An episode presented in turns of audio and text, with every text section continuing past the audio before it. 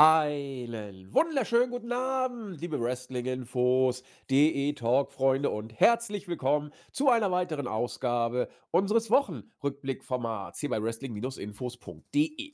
Bevor wir einsteigen, eine Entschuldigung vorab. Ihr hört es diesmal noch deutlicher, glaube ich, als sonst. Ich bin völlig im Eimer. Die letzten Tage hatte mich eine, ja, ich denke, Virusinfektion wird es gewesen sein. Corona-Test habe ich jetzt nicht gemacht, aber äh, fühlt sich auf jeden Fall alles ziemlich doof an. Mittlerweile bin ich aber in einer, wie ihr hört, äh, Verschnupfungsphase und das ist meistens ja ein Zeichen, dass es auf dem Weg der Besserung sich befindet. Und vor diesem Hintergrund bin ich positiv gestimmt, dass wir die Show heute auch über die Bühne bekommen. Wie gesagt, über meine angeschlagene Akustik bitte ich hinwegzusehen. Ansonsten ist unser Rückblick wieder mal ein Ausblick auf das, was kommt. Die Survivor Series steht unmittelbar bevor. Äh, dieses Wochenende geht sie über die Bühne. Ich schaue mal, es müsste wieder ein Samstag sein. Wir sind am 25. November und damit wieder an einem Samstag. In der Tat. Darauf wollen wir natürlich schon einmal blicken, was uns bei der Show erwartet. Ein bisschen wollen wir auch die Vergangenheit wieder zu ihrem Recht kommen lassen, sprich so ein bisschen die Weeklies, die wir, wie ihr das von uns kennt, im Rahmen der Preview auf die Series mit verwursten und so die eine oder andere News, die unter der Woche äh, stattfand, wollen wir auch aufgreifen. Viel ist da aber gar nicht so passiert diese Woche. Ein, zwei Themen haben wir trotzdem und die bespreche ich wie die Survivor Series selbst, natürlich die Vorschau natürlich nur, äh, mit unserem noch in Wien befindlichen Christian, unserem Chris. Ja, wunderschönen guten Abend. Ich äh, freue mich auf diese heutige Ausgabe. Äh, die Survivor Series ist vielleicht auf den ersten Blick äh, nicht so spannend von der Matchcard her, aber es kann natürlich äh, Interessantes passieren. Ja, es gibt ja einige Gerüchte, über die wir sicher sprechen werden. Und äh, ja, Survivor Series, äh, das hat ja, da hat quasi unsere Partnerschaft, die Podcast-Partnerschaft angefangen und Nächstes Jahr äh, machen wir die Review vielleicht äh, sogar beide in Deutschland. Ja? Also bei mir tut sich da was. Werd, werdet ihr auf jeden Fall im Rahmen auch dieses Podcasts mitbekommen.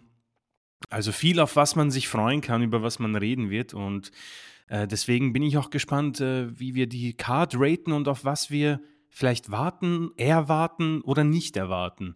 Äh, deswegen freue ich mich da schon sehr drauf, was wir in den nächsten ja, 90 Minuten, denke ich mal, besprechen werden.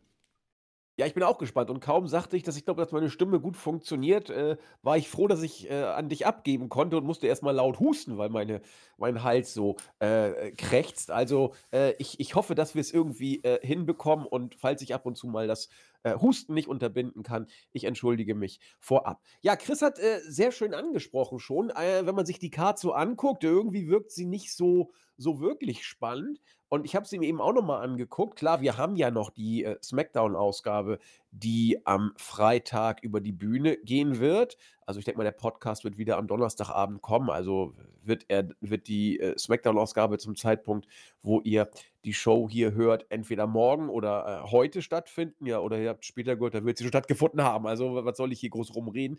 Ähm, es kann aber bei dieser Smackdown-Ausgabe natürlich noch ein bisschen was passieren. Aber wenn wir das mal außen vor lassen, dann haben wir eine, äh, Card, äh, die bisher fünf Matches hat.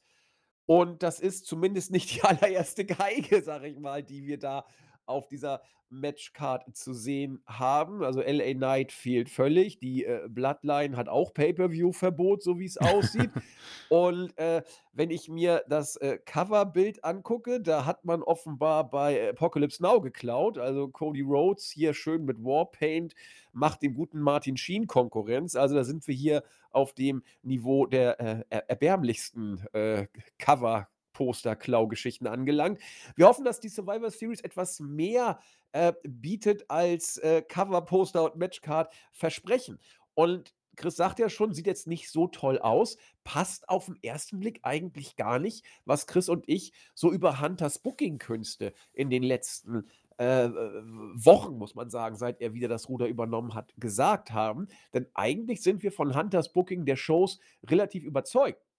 Daher ein bisschen irritierend, dass, äh, die Matchcard für uns eher so random daherkommt. Andererseits kann man vielleicht sogar auch sagen, das ist gerade das, was Hunter ausmacht, dass er auch mal der zweiten Garde entsprechend die Chance gibt. Die Bloodline muss sowieso ab und zu mal pausieren. Insofern, äh, Zoe Stark darf sich mal zeigen, Carlito gegen Santos Escobar, äh, die beiden dürfen sich mal zeigen.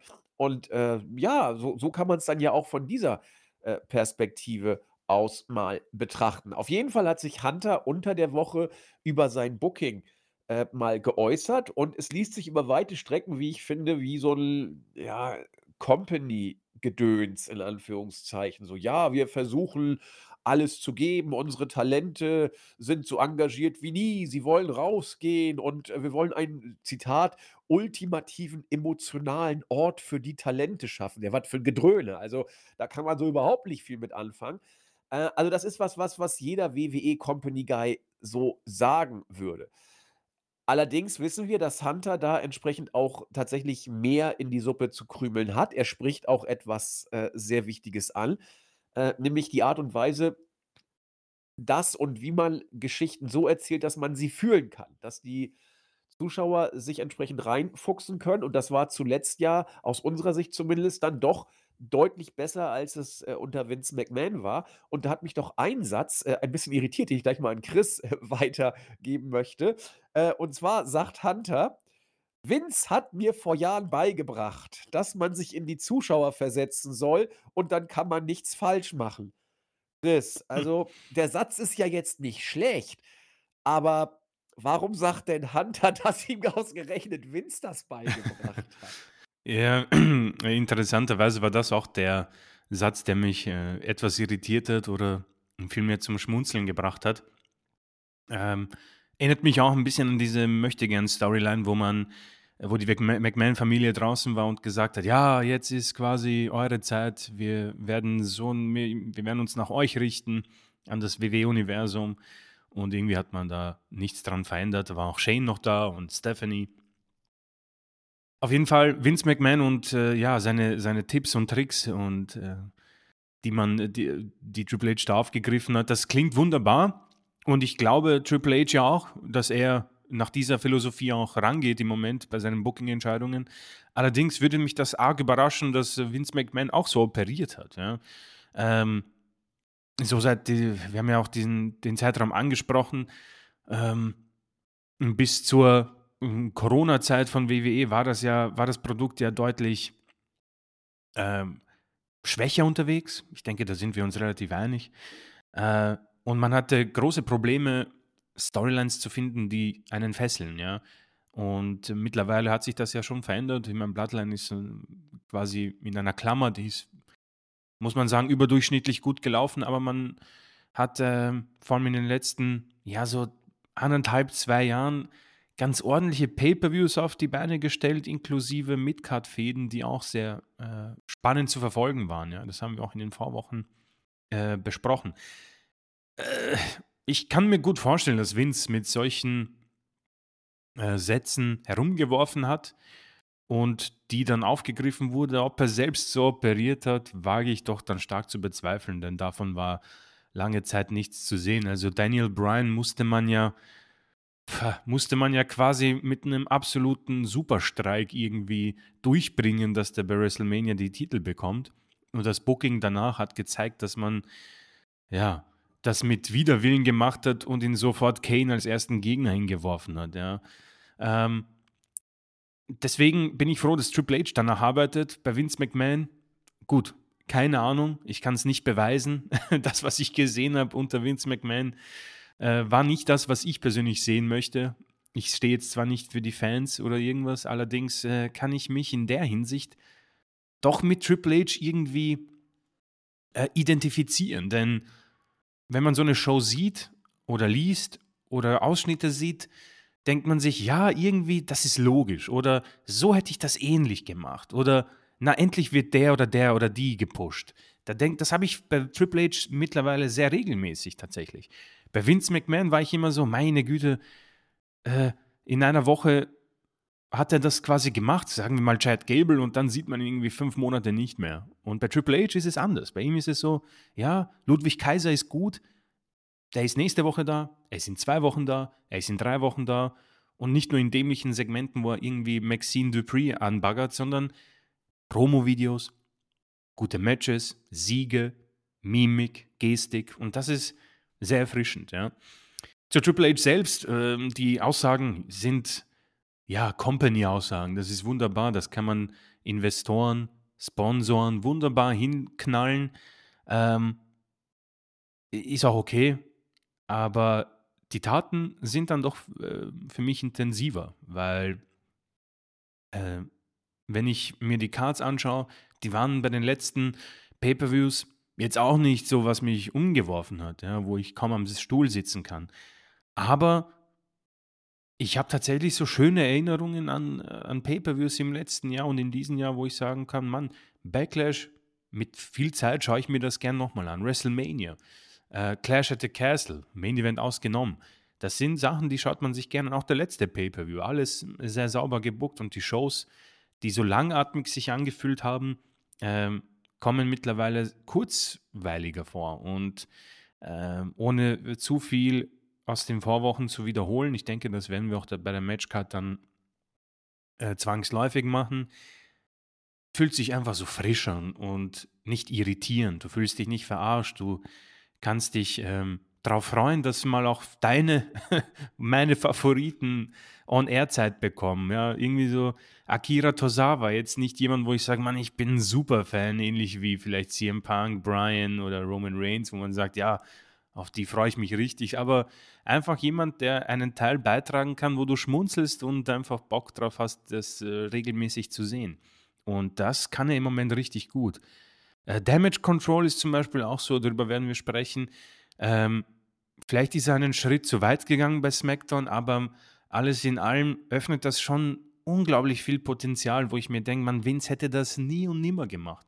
Und deswegen glaube ich ihm diese Aussage, um zum Schluss zu kommen, nicht, denn wenn ich raten müsste, eine Umfrage im WWE-Universum würde, glaube ich, sehr viel äh, Ja-Stimmen bekommen für ein solches Stable mit ähm, Io Sky, Dakota, Bailey und Carey und Asuka, wobei ich bei Asuka ja ein bisschen weiter weg bin äh, und weniger Nein-Stimmen. Nur Vince McMahon, glaube ich, hätte hier was komplett anderes gebuckt. Und wir waren ja, glaube ich, auch kurz davor, in dieser kurzen Vince-Rückkehr das Ende von Damage Control zu sehen. Und äh, nachdem Triple H jetzt dieses Ruder übernommen hat, äh, ne, gehe ich mal davon aus, ähm, sehen wir dann doch andere äh, äh, Wege, die eingeschritten wurden von, von Hunter. Und die gefallen mir im Moment sehr gut. Und deswegen bin ich froh, dass er diesen Tipp von Vince äh, übernommen hat und nicht einfach nur, ja, äh, komplett das Gegenteil gebuckt hat. Man kann natürlich auch, also über Damage Control äh, werden wir nochmal sprechen. Das hast du, hast du richtig gesagt. Und äh, das andere, mh, du hast gesagt, ja, das ist jetzt nicht so, also Beispiel Akira Tosawa und so weiter. Ich weiß jetzt nicht, äh, ob das so ein Grund ist, dass man sich da auf diese Shows deswegen freut. So Stichwort Roman Reigns, hast du ja auch gesagt. Ähm, ich, ich, ich will dem jetzt nicht widersprechen, aber ich will es einen Tick positiver tatsächlich sehen. Für mich ist das, was WWE gerade interessant macht, die Midcard. Es ist die Midcard. Es ist Damage Control. Das ist nicht Main Card. Sorry, könnt ihr mir erzählen, was ihr wollt. Damage Control ist für mich immer noch Midcard, aber da endlich mal so gebuckt, wie sich's gehört, dass sie eigentlich im, im, Main Event Bereich sind, aber sie sind eigentlich nicht da gewollt, muss man sagen. Langsam buckt Hunter sie dahin, aber ich würde sie schon noch eher im Midcard-Bereich äh, angesiedelt haben, weil sie da einfach lange Zeit verjobbt worden sind. Sie gehören auf sich daraus, das betone ich nochmal und wiederhole es auch, aber derzeit sind sie eher da. Äh, Imperium, Midcard, wird richtig gut äh, stellenweise gebuckt. Auch mit, mit, mit TV Kaiser und, und, und, und, und Giovanni Vinci und so, super. Äh, Tosawa, äh, äh, Chad Gable und, ähm, und äh, Otis, die, die, die Interaktion. Äh, das, das ist alles Midcard-Gedöns. Und das sehe ich tausendmal lieber als Cody, LA Knight und äh, Seth Rollins. Muss, muss ich einem wirklich so sagen. Das ist, das ist deutlich. Und ich finde es großartig, wenn äh, eine Midcard eine Midcard ist, die für mich der heimliche Showstealer ist. Ich liebe sowas. Also so, so muss es eigentlich sein, dass du eine äh, Main-Event-Card-Region hat, die die Fans und den Mainstream trägt und eine Midcard, äh, die die in Anführungszeichen Smart Marks, wenn man denn dieses selbstgefällige Wort verwenden möchte, äh, interessant finden. Dann hast du quasi den Mainstream und du hast auch etwas, was was die Basis, äh, und und die Smarks interessant finden und du hast etwas, was auf dieser Basis nachwachsen kann. Und das ist etwas, was Vince nie konnte. Nie. Er er wollte es auch nicht. Äh, und das ist etwas, was Hunter, wie ich finde, gerade großartig macht. Ich finde Raw und SmackDown, also insbesondere SmackDown, äh, aber auch ein bisschen bei Raw konnte man es, finde ich, sehen wieder, äh, deswegen so interessant, weil ich eben Otis wiedersehen will. Und Otis, nochmal, auch das haben Chris und ich vor Monaten gesagt, Otis und Chad Gable waren eine Zeit lang so eine Art Tech-Team der Herzen, die auf dem Sprung waren, äh, zu höheren Sphären zu kommen, wurden dann gnadenlos weggebuckt äh, in, in die Belanglosigkeit. Und da hat auch kein Hahn mehr nachgekräht oder wie man auch gern sagt, keiner hat noch ein Stück Brot von denen genommen. Und mittlerweile mit Tosawa sind sie wieder einfach etwas, worauf man sich freut. Die werden keine Bäume ausreißen oder sonst irgendwas, aber es macht die Show für mich sehenswerter und es ist etwas, worauf ich mich freue. Und das ist für mich, das sind so die Kleinigkeiten, die äh, extrem viel ausmachen, was man in diesem Licht vielleicht gar nicht so häufig wahrnimmt. Und das andere, was Chris gesagt hat, er glaubt genau wie ich, äh, Hunter diese Aussage nur so semi, ja, Vince hat mir beigebracht, dass man auf die Zuschauer hören und sich in sie reinversetzen soll, dann kann man nichts falsch machen. Andererseits lese ich mal äh, noch einen zweiten Satz in diesem Zusammenhang vor und dann äh, kann man das vielleicht sogar wieder anders sehen. Denn Hunter sagt, nochmal, Vince hat mir vor Jahren beigebracht, dass man sich in die Zuschauer versetzen soll und dann kann man nichts falsch machen. Nächster Satz. Man muss immer diese Perspektive beibehalten. So, wenn man diese beiden Sätze jetzt im Vergleich sieht, dann kann man sagen, dass Vince es ihm vielleicht tatsächlich mal beigebracht hat, äh, sich in die Lager der Zuschauer setzt, dann kann man nichts falsch machen, aber es vielleicht nicht immer beibehalten hat. Da kann man Hunters zweiten Satz als so eine Art charmante Kritik vielleicht verstehen. Äh, so nach dem Motto, Vince, du hast es mal gehabt, aber dann hast du es verloren und hast dich nur noch um dich selbst gedreht äh, und hast eben dich nicht mehr in die Rolle der Zuschauer versetzt, sondern nur die Shows für dich selbst gebuckt, die du als such a good shit eingestuft hattest. Äh, und ich mache das jetzt anders. Also es ist eine sehr gewagte Interpretation, die mit einem Augenzwinkern bitte auch zu verstehen ist.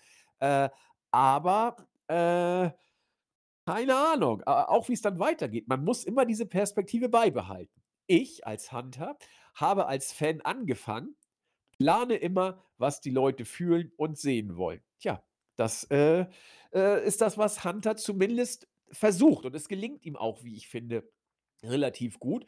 Und wenn man ganz, ganz spitzzüngig ist, kann man in dem zweiten Satz eine gewisse Spitze gegen Vince sehen wollen. Tun wir natürlich nicht, aber wir wollen ja ein bisschen äh, Devil's Advocate ab und zu mal spielen. So, äh, das war das eine, was uns unter der Woche, äh, aufgefallen ist. Und das andere, ja, man kommt ja nicht drum rum. Es ist Survivor Series. Manche haben in den, äh, sozialen Netzwerken ja, äh, irgendwie immer so ein bisschen den Namen CM Punk geteased. Ich glaube, er war es, der es am häufigsten getan hat letzten Endes. Und, äh, es gibt tatsächlich Stimmen, die sagen, na, vielleicht ja doch bei der Survivor Series, denn Nakamura hat ja jemanden rausgefordert und wir wissen nicht, wer es ist. Angeblich wissen auch in der WWE äh, die allermeisten gar nicht, wer denn da als potenzieller Nakamura-Gegner äh, geplant ist. Ob es überhaupt ein Match von Nakamura bei der Series geht. Wenn ja, wer denn jetzt sein Gegner sein könnte. Und manche sagen, na, das wird ja vielleicht CM Punk sein. Ich bin mir jetzt nicht so ganz sicher, äh, ob Randy Orton Bock hat, sein Comeback, äh, sag ich mal, verpulvern zu lassen. Äh, nur dafür, dass es dann von CM Punk überstrahlt wird, wenn der auch noch käme. Ich bin mir da nicht so ganz sicher. Deswegen, äh, mein lieber Chris, was hältst du denn von dem Gedanken, dass CM Punk zur Survivor Series zurückkommt? Wir, wir müssen es ja einmal kurz noch ansprechen. Ja, äh, sehr gerne. Also äh, CM Punk, die Personalie, hat äh, sehr viel äh, Inhalt in unserem Podcast gefunden in den letzten Wochen und Monaten. Also das gab, hätte ich auch nicht mehr gedacht. Ähm, allerdings äh, gibt es natürlich die ähm, äh, Spitzbuben, äh, die sehr viele CM Punk-Anekdoten in den WWE-Shows erkennen oder erkennen wollen. die werden dann auch meistens auf meine Timeline gespült und hin und wieder sind sie interessant. Hin und wieder sind sie sehr weit her hergeholt. Also äh, die Nakamura-Story ist natürlich interessant in dem Zusammenhang. Vor allem auch die ähm, Tatsache, dass das Personal auch nicht wirklich weiß, wer da ähm, gemeint ist. Wenn jetzt Vince McMahon, um auf das erste Thema zurückzukommen, in Charge wäre, würde ich sagen, nichts Neues. Es gibt keine Pläne. Ähm, nur bei Triple H würde, würde, mich das doch überraschen, wenn man jetzt einfach random äh, Nakamura irgendwelche Promos gibt, wo er irgendjemanden herausfordert. Ja?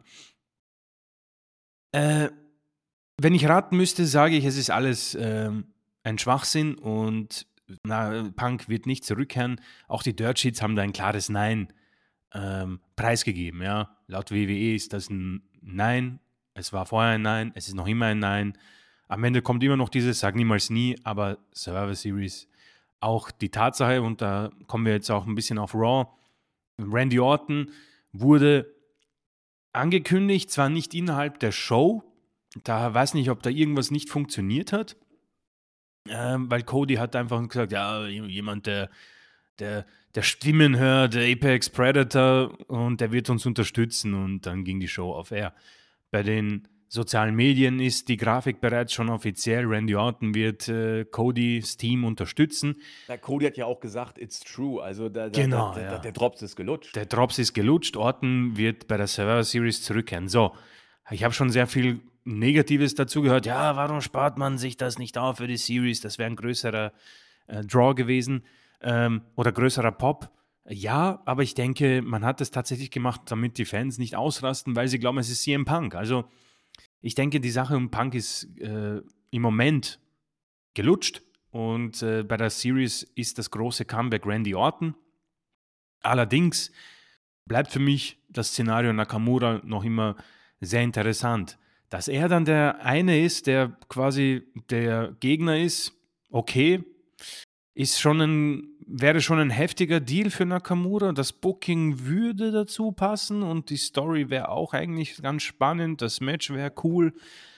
Aber hm, wäre doch dann irgendwie doch äh, überraschend und ähm, für WWE ein großer Deal, sage ich mal. Aber ich glaube nicht dran. Ich denke, es wird irgendwann äh, die Auflösung kommen von Nakamura. Er wird wahrscheinlich die nächsten Wochen weiterhin diesen einen herausfordern und dann, keine Ahnung, kommt irgendjemand heraus. Vielleicht ist es Omos, man weiß es nicht. Aber äh, ich finde es ganz nett, dass man da so viel in den Shows entdecken mag. Äh, ob WWE das absichtlich macht oder nicht, das weiß ich nicht. Manches ist dann doch sehr auffällig, manches ist sehr weit hergeholt. Ich finde es ganz witzig, denn so wird man ziemlich sicher auch Non-WWE-Fans äh, für die Survivor Series begeistern. Und weil die sich CM Punk vielleicht sogar erwarten, ja. Allerdings bin ich mir sehr sicher, dass diese Show ohne den guten Punk äh, zu Ende gehen wird und Randy Orton der eine ist, der dieses große Comeback bekommen wird.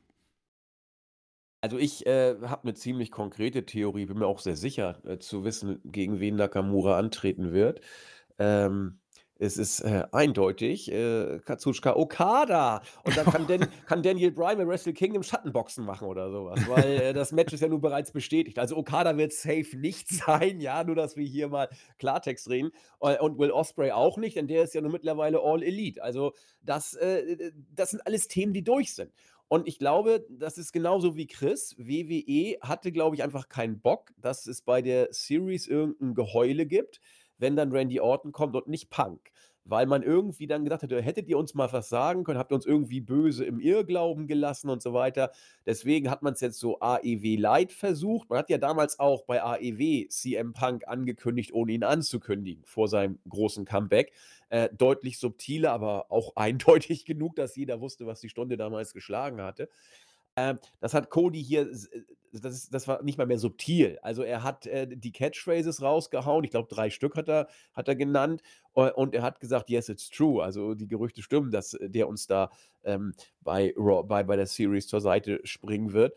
Und äh, das, das war auch sehr klug. Äh, aus vielerlei Gründen, auch weil Randy Orton sicherlich keinen Bock gehabt hätte, rauszukommen und dann irgendwie keinen Jubel zu kriegen, weil alle Punk erwartet ja, hätten. Also das, ja. das macht einen, lässt einen Randy Orton auch nicht mit sich machen. Ähm, und deswegen macht das alles so schon alles einen gewissen Sinn. Und damit würde ich sagen, können wir uns die Matchcard der Series mal anschauen. Und ich fange mal an mit einem Match, das sehr, sehr Hunter-mäßig klingt, nämlich äh, Carlito gegen Santos Escobar. Das ist ein Match, das man nicht auf dieser Ebene vermutet hätte. Äh, äh, Under bis Midcard, muss man sagen, aber es hat einen Aufbau. Und es hat nicht den allerschlechtesten Aufbau, äh, muss man dazu noch betonen. Äh, Santos Escobar äh, mit der äh, äh, Lucha World Order, hätte ich jetzt fast gesagt.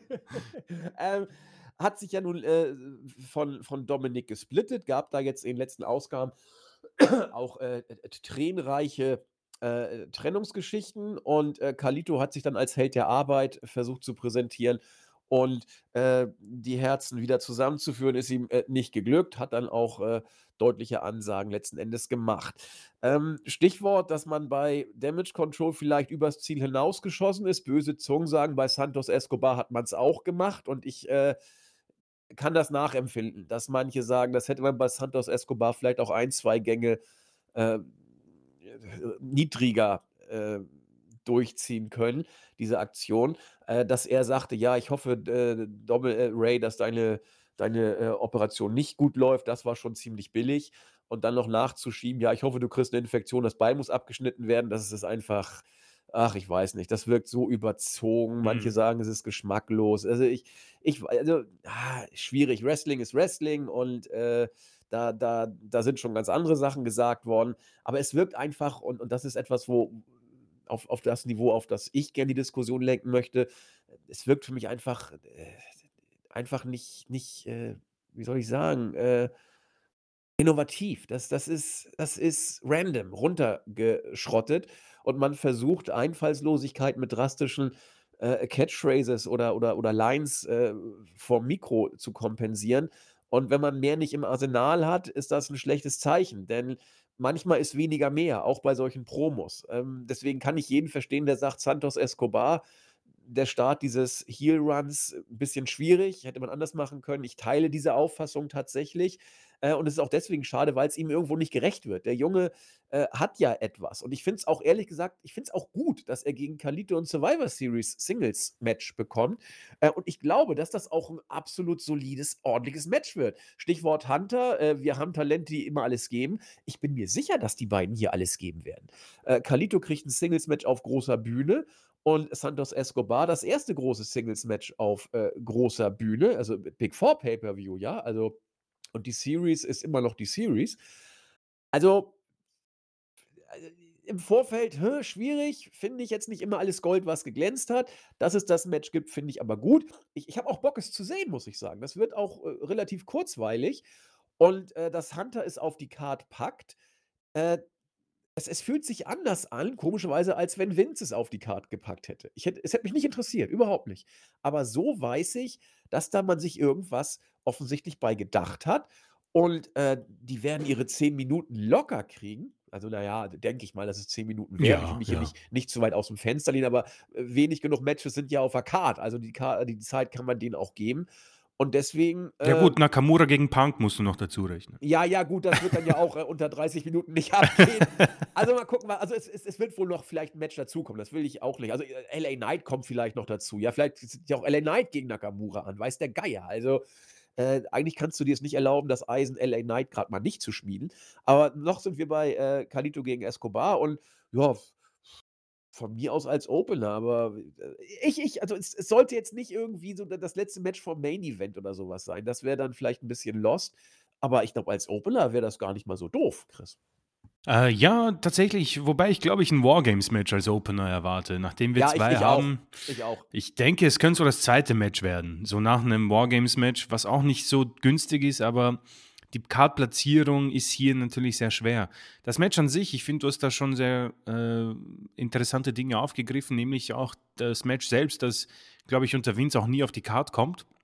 A und B, ähm, wie man Superstars nutzt, finde ich bei Triple H in seiner Amtszeit relativ stark. Also Carlito kommt zurück, ein Mann, der sehr viel Erfahrung hat, immer sehr solide. Ja, also äh, um nochmal den, den Heat gegen die Aussage, dass Carlito ein Undercutter ist, noch ein bisschen aufzufangen. Ähm, ein sauberer Worker, nur für mich nie und nimmer ähm, ein, ein wirklich starker Mitkader. Ja. Du spielst aber mit der Crowd heute. und äh, du nutzt jetzt jemand, ihn, um äh, Santos Escobar zu elevaten, hoffentlich. Also ich denke mal, hier muss Escobar gewinnen. Und das Gute ist, du hast mit Kalito jemanden, der äh, sauber im Ring ist und den Fans im Moment nicht egal ist, weil er derjenige ist, der das aufgedeckt hat, er zurückgekommen ist, da ist noch ein bisschen was übrig von der Vergangenheit. Deswegen eigentlich eine super, ein super Gegner, um äh, da diese Fehde voranzuschreiten, bis Ray dann irgendwann wieder zurück ist.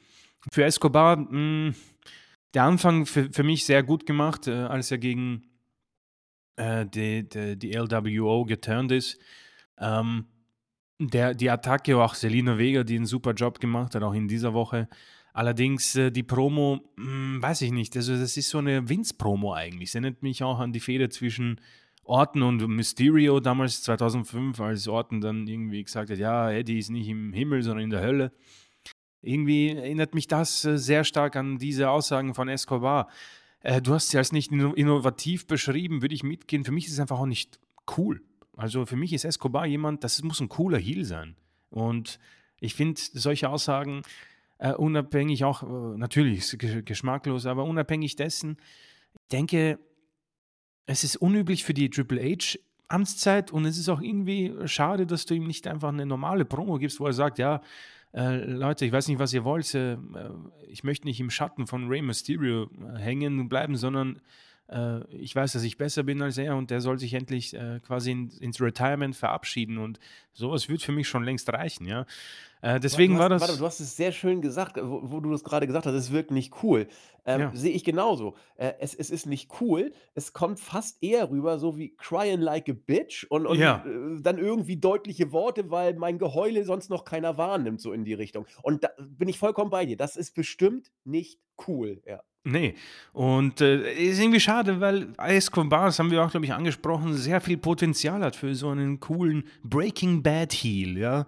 Und da hat man äh, den falschen Weg gewählt.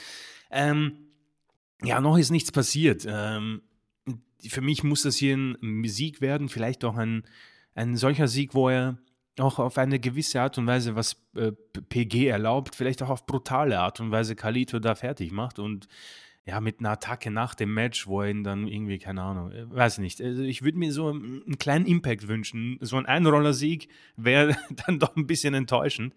Ähm, nichtsdestotrotz, ich erwarte mir hier ein gutes Match. Es ist eine frische Paarung, es ist eine gute Paarung, es ist eine Paarung mit einer Fehde, äh, mit einer Geschichte. Äh, Selina Vega wird vielleicht auch nochmal rauskommen, ein bisschen Tränen vergießen, was sie im Moment sehr gut kann.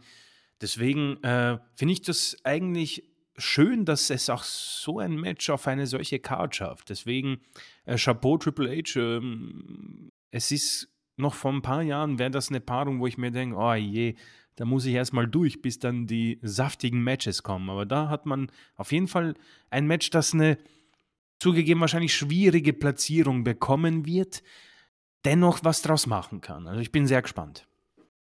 Ja, ich habe gerade wenn man davon ausgeht, dass als erstes vielleicht wirklich ein Wargames-Match kommt, ich überlege gerade, ob der zweite Platz äh, gut oder schlecht ist. Du meinst ja eher schlecht, wohl richtig. Aber man kann da irgendwie noch die Freshness vielleicht mitnehmen, weil es ja das erste Singles-Match ist. Also schwierig. Ich kann es genau wie du nicht so richtig greifen, aber ich glaube, es ist nicht der Deadspot vorm, vorm Main Event. Der ja, Co-Main Event ist, wäre blöd. Ja. Also zumindest bei, bei den Wargames-Matches. Ne? Also da, da interessiert ja keinen, was vorm Wargames-Match kommt.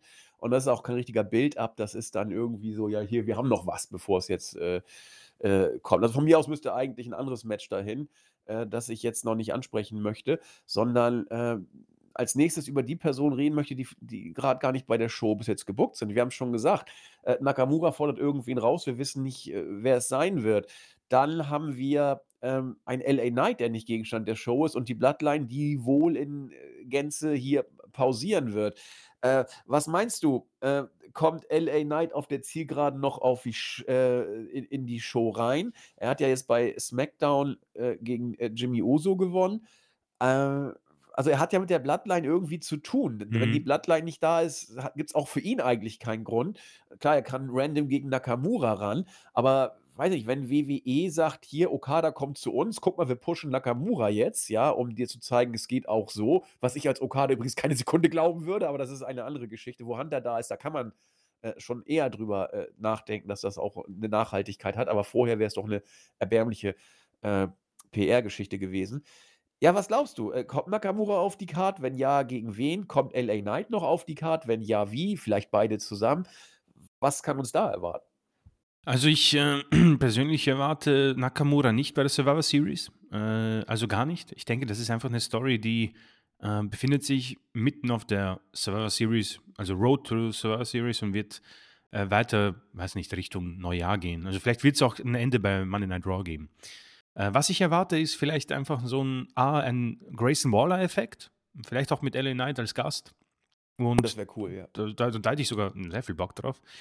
Allerdings erwarte ich mir tatsächlich noch ein Match, vielleicht am, sowas wie Solo Sikoa gegen LA Knight. Also Solo, der ja frisch aus seinem John Cena-Sieg kommt und Knight, der noch immer mit der Bloodline fädet ist halt dann die Sache, wenn du siegen lässt. Ja, ein Solo, ja. ein Solo hier zu bezwingen zu lassen, wäre schade, wäre blöd. Man könnte es mit ein paar Eingriffen machen, aber Neid verlieren zu lassen. Was du richtig angesprochen hast, unabhängig davon, was wir beide noch von Neid halten, der Hype um ihn ist noch groß genug und es wäre irgendwie von WWE blöd, es nicht zu nutzen, nachdem es ja auch was wir schon erfahren haben äh, durch, durch Stefan, sehr viel Merchandise-Stände gibt bei den Arenen, die man mit LA Night Shirts füllen kann und eine Appearance wird das natürlich dann wahrscheinlich anfeuern. Also ich erwarte LA Knight schon in einer Form äh, bei, der, bei der Show. Äh, Kevin Owens ist ja, glaube ich, wieder auch zurück. Ich bin mir nicht sicher. Könnte auch so ein Match geben gegen Fury oder Grayson Waller bei SmackDown gibt es da doch schon sehr viel Potenzial, was man noch der Guard hinzufügen kann. Und ich glaube, ein sechstes Match erwarte ich mir schon. Und äh, am liebsten Grayson Waller-Effekt. Erwarten tue ich aber sowas wie LA Knight gegen Solo oder tatsächlich sogar nochmal gegen Jimmy. Also sowas erwarte ich mir schon. Also LA Knight gegen Solo klingt geil, aber im Moment, wie du sagst, für mich deplatziert. Ja, gefährlich auch. Einer gefährlich. muss verlieren oder ne, gut, man kann es auch ein Screw-Finish machen, was auch nicht wirklich erotisch ist. Also, äh, und, und äh, ich, ich würde Solo im Moment erstmal gar nicht anfassen. Und wenn, würde ich ihm einfache Siege geben. Ja, ähm, ja, ja, ja. Und dann soll doch LA Knight, was weiß ich, was machen. Ja, soll doch LA Knight gegen Nakamura. Aber das ist ja auch irgendwie doof. Ich glaube, also unabhängig davon, ob es der richtige Brand ist, ist Nakamura bei SmackDown oder ist bei Raw doch im Moment. Genau, ich, ne? Nakamura ne? ist ja. bei Raw, ja. So, das Gut, das hat ja auch noch nie jemanden gejuckt, ja. Also Cody tüdelt auf allen Hochzeiten im Moment wieder rum. Also, ich weiß es nicht. Also, Solo muss zur Series nicht. Der ist tatsächlich stärker, wenn er nicht hingeht, glaube ich. Und LA Knight, ja gut, da sehe ich tatsächlich noch nicht so genau, was passiert. Äh, genau wie du, glaube ich, dass Nakamura gar nicht Gegenstand der Show wird. Das, das, das ist irgendwie von den sozialen Medien so ein bisschen gepusht und äh, overhyped vielleicht. Deswegen äh, kann man es vielleicht tatsächlich außen vor lassen. Ja, mal gucken, irgendwas wird vielleicht noch kommen, sicher sind wir uns dann nicht. Das Match, das ich tatsächlich als äh, Match vor dem Main Event äh, sehen würde, äh, weil ich mit der Paarung, wie gesagt, nichts anfangen kann. Nichts äh, ist Gunther gegen The Miz. Äh, das Segment bei Raw, ich habe es mir angeguckt, genauer angeguckt. Schwierig. Also, Also Gunther macht eben da, was er was er tun muss. Ja, er push er pusht oder schubst The Miz so ein bisschen rum und sagt: „Na, was willst du machen?“ und so weiter. Das passiert das kann er eben schon so solide bringen. Er ist ja der Böse, so nach dem Motto. Aber The Miz dann mit seinem „Ich bin entschlossener“ Face-Blick und darf dann sogar den Sky-Crushing Finale gegen Gunther ins Ziel bringen. Also Chris und ich sagen es immer wieder, The Miz ist ein gefährlicher Gegner. Also, der ist auf John Cena-Niveau mittlerweile. äh, da, da, da. Und vor allen Dingen, wenn er als Face ist, ist er dazu auch noch so unglaublich belanglos. Und äh, er, er darf Gunther schlicht diesen Finisher nicht verpassen. Das, das darf er einfach nicht. Sondern nun kriegt er ein Match bei der Survivor Series. Und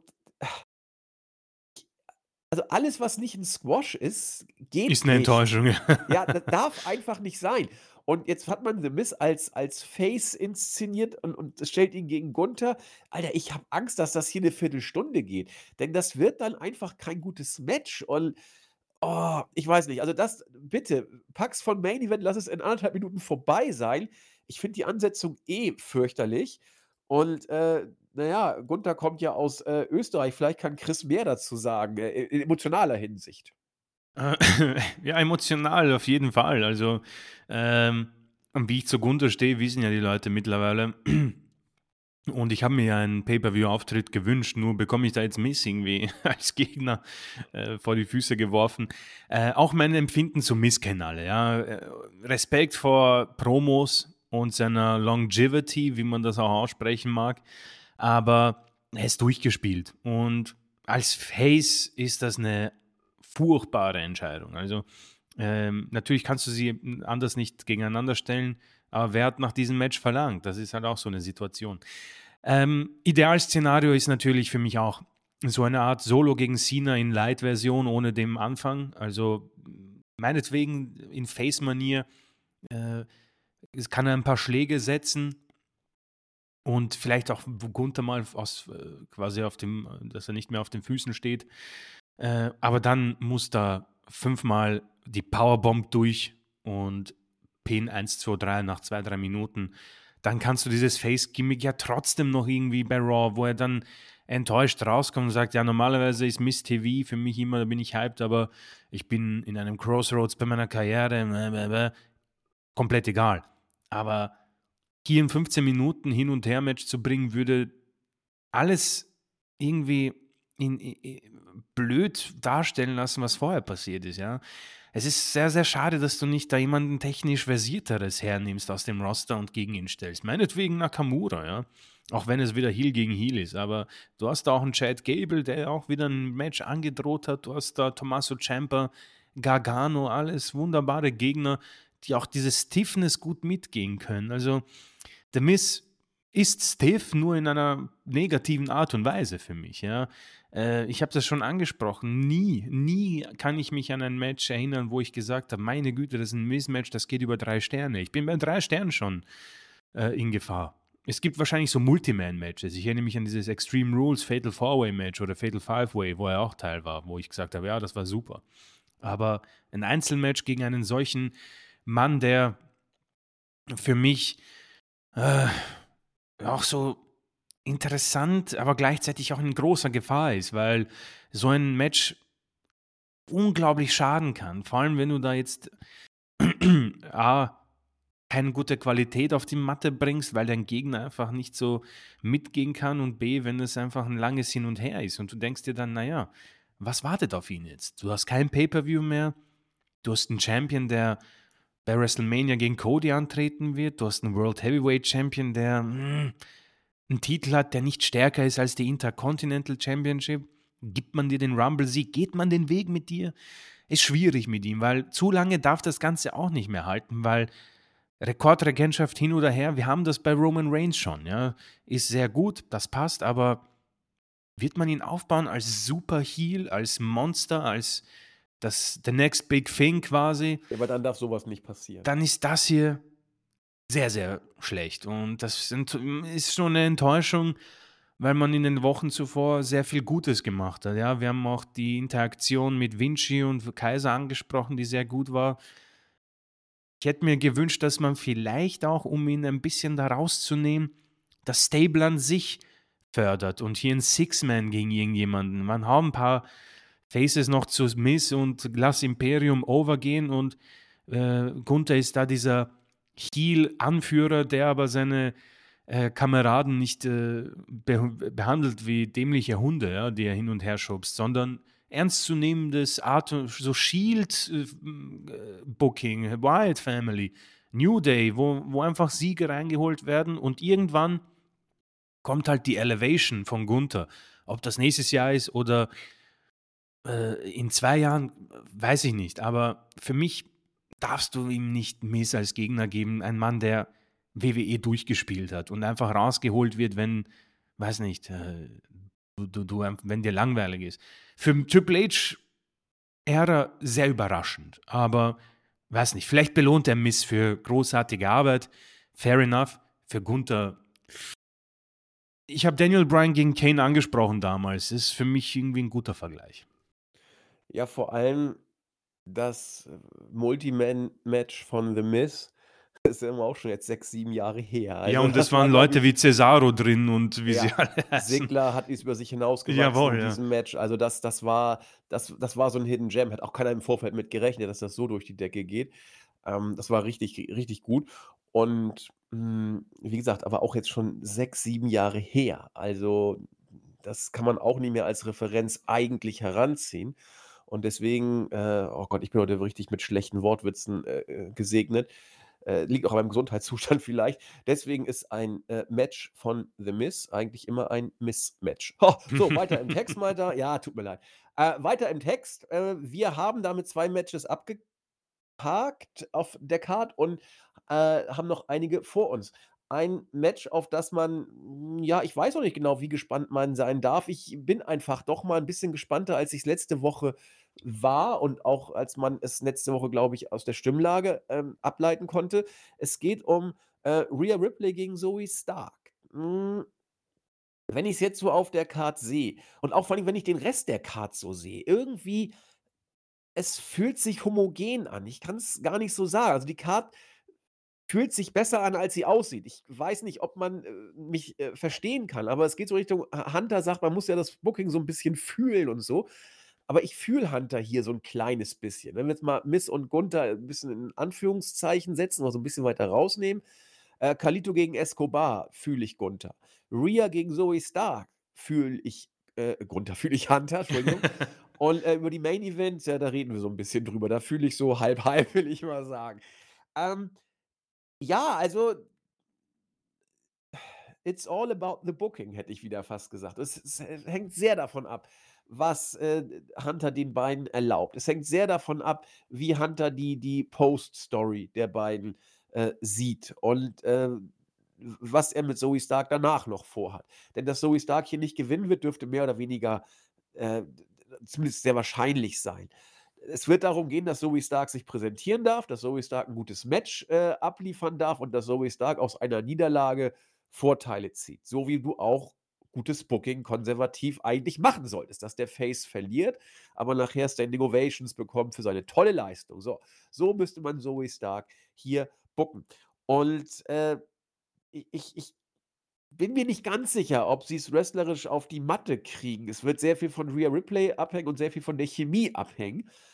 Und ich weiß nicht, aber ich ich möchte einfach gucken, was was sie draus machen. Und diese Neugierde, ich möchte gucken, was sie draus machen, das ist etwas, was ich so unter diese Hunter-Zeit subsumieren würde. Und allein deswegen würde ich einen Blick drauf werfen wollen. Es ist es ist frisch, es ist es ist neu, es ist auf großer Bühne und allein deswegen bin ich durchaus, ja, involviert und auch ein Stück weit interessiert. 'Ne Prognose vermag ich bis auf den Ausgang des, äh des Matches, wer gewinnt, nicht zu geben. Ich ich bin aber eher vorsichtig positiv als vorsichtig negativ. Und damit habe ich eine Entwicklung gemacht in den letzten Wochen hin zum Positiven, Ja. was dieses Match angeht. Und bin mal gespannt, wie die Entwicklung. das ist auch ein bisschen Tagesform wohl immer. Bin mal gespannt, was die Entwicklung von Chris in den letzten sieben Tagen gemacht hat. Äh, witzig, äh, interessant, dass es doch deutlich positiver ist noch vor ein paar Wochen. Ja. Ähm, äh, vorweg, ich freue mich, ich freu mich für Zoe Stark, dass sie dieses Match bekommt. Ja? Äh, sie hat eine Chance bekommen, mit Trish Stratus und Becky Lynch da hin und her zu fäden. Eine Promo, die nicht funktioniert hat. Eine zweite, die auch nicht wirklich besser war gegen Rhea. Aber dafür eine, äh, auf, ein Auftritt bei Crown Jewel war das, ja, der mir doch imponiert hat, ja. Äh, ich war immer schon nicht äh, abgeneigt ihr gegenüber, weil sie irgendwie so, es gibt halt hin und wieder, wenn Leute zum ersten Mal reinkommen da bei der Entrance, dann fühlst du es oder fühlst du es nicht, ja, dieses äh, Charisma-Thema, über was wir immer sprechen. Und sie hat ein Stück davon was, ja. Promos sind, äh, muss man dran arbeiten, ja. Promoklasse darf nicht äh, irgendwie äh, nicht besucht werden, äh, wenn es um Zoe Star geht. Nachhilfe müssen wir. Ja, wir müssen mal, da muss man auf jeden Fall Nachhilfe haben. Und am besten irgendwie so bei Kevin Owens oder äh, The Miz sogar, ja. Ähm, Aber sie ist im Ring sehr gut und sie hat eben äh, für mich ein großes Potenzial, da was draus zu machen, wenn man äh, sie ins, entsprechend inszeniert. Irgendwie die, das Outfit, was sie auch in Crown Jewel hatte, vielleicht ja, übernehmen und äh, ja, Manager vielleicht am, am Anfang und sie pflügt da durch das Roster. Jetzt hat sie dieses Match bekommen, relativ random, durch ein Qualifikationsmatch, kann man so machen. Aber so das Problem für Zoe ist einfach, dass Rhea Ripley im Moment einfach eine andere, andere Sachen zu tun hat. Ja. Also sie wirkt so eher so, ja, ich mache das so nebenbei, weil Rhea sich im Moment um den Judgment Day kümmert. Sie hat McIntyre irgendwie an Land geholt. Sie kümmert sich darum, wer dieses ähm, Vorteilsmatch bei Raw hat. Sie ist äh, unterwegs bei Adam Pierce. Ja. Sie äh, macht so ihr Ding und Zoe kam halt da einmal raus, hat eine Promo gegeben, die niemanden gejuckt hat. So eine lästige Fliege, die Rhea irgendwie dann schnell mit einer Fliegenklatsche bezwingen möchte. Wird ihr nicht gerecht, aber für mich kommt es halt so rüber in den letzten Wochen. Heißt, ich bin von der, vom Hypeness-Level vielleicht ein Prozent zurückgegangen. Ja. Das Match hat aber immenses Potenzial, finde ich. Also Rhea die Regentschaft, so zurückgeblickt, ist für mich insofern interessant, weil sie Gegnerinnen hat, die ich jetzt so nicht am Schirm hatte. Also Zoe Stark, Natalia und Selina Vega waren jetzt nicht die, die ich erwartet habe. Da auch sehr viel Gefahr erkannt. Allerdings ist es nicht so schlecht. Vor allem, weil sie eben eine, eine Anführerin im Moment inszeniert und so nebenbei die einfach abwertigt. Das ist, das ist schon sehr cool. Das ist sehr dominant und das finde ich auch äh, ganz, äh, ganz spannend, ja. Wo es mit ihr hingeht, ist halt die Sache, ja. Diese Charlotte WrestleMania-Geschichte, das war halt ein geniales und großartiges Match, ja. Darf man halt nicht mehr vergleichen. Hm, wie, wie man aber weiter mit ihr herumgeht, was ihr Endziel ist, das ist so etwas, was mir im Moment fehlt. Du hast halt dann auf der anderen Seite eben Becky und wir werden auch das Wargames-Match äh, besprechen, aber so ehrlich muss ich sein, im Moment interessiert mich beim Wargames dann doch viele äh, Personalien deutlich mehr als Rhea im Moment. Ja, ist total skurril. Ja, ich bin ein großer Rhea-Fan und äh, freue mich auf dieses Match. Ich freue mich, sie zu sehen, weil sie einfach sehr gut ist. Aber ähnlich wie bei Gunther sind das gefährliche Gegner irgendwie, weil es vielleicht den Fans suggeriert, ja, okay, hm, wieso wird sie nicht gegen Becky gestellt? Wieso wird sie nicht gegen Asuka gestellt? Wieso wird sie nicht gegen Charlotte gestellt, gegen Bianca? Ja, ähm, wird, wird sie, muss man abwarten, ja. Ähm, ob ich hier technisch was erwarte oder Stiffness, vielleicht von allem ein bisschen was. Und ich hoffe, sie haben einen guten Tag beide, denn so von der Card außerhalb von Wargames ist zwar nicht viel da, aber sie können da deutlich, glaube ich, ein, ein, Zeichen setzen. Und vielleicht auch durch eine Niederlage, ja, es gibt gute Niederlagen, das hier wird eine Niederlage, aber es könnte eine gute Niederlage werden. Und dann kann man da auch sicher aufbauen. Zwei Probleme, wie gesagt, sie ist im Moment eher so nebenbei da. Und das zweite Problem, die, das Damenroster gerade erholt sich, finde ich. Ähm, für mich hat man sich bei WWE zu lange auf diese ähm, äh, Four Horsewomen ähm, eingeschossen, was ich auch verstehe. Du hast da mit, mit, äh, äh, mit Sasha Banks, mit Charlotte, mit Becky und mit Bailey ziemlich viel Glück gehabt, dass das so eskaliert, ja.